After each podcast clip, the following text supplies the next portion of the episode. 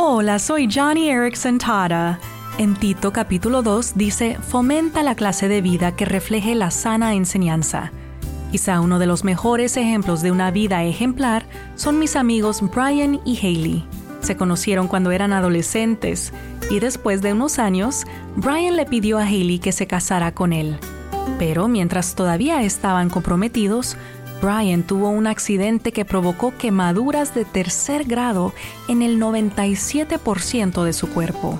Estuvo en coma durante un mes. Soportó tratamientos increíblemente dolorosos, la pérdida de la vista y la amputación de sus brazos, piernas y pies. Pero Haley nunca lo abandonó y siguen casados, unidos en su fe en Cristo. Amigo, amiga, cual sea tu prueba, no abandones la fe en Jesús. Persevera y sigue siendo un ejemplo para otros.